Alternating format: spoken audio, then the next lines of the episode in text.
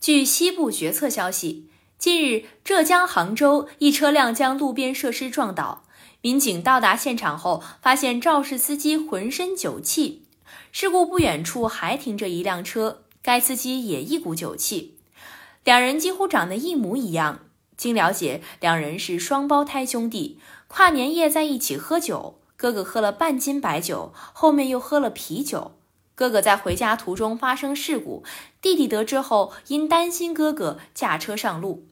经呼气酒精检测，哥哥属醉驾，弟弟属酒驾，最终兄弟两人都受到了法律严惩。感谢收听羊城晚报广东头条，我是主播于彤颖。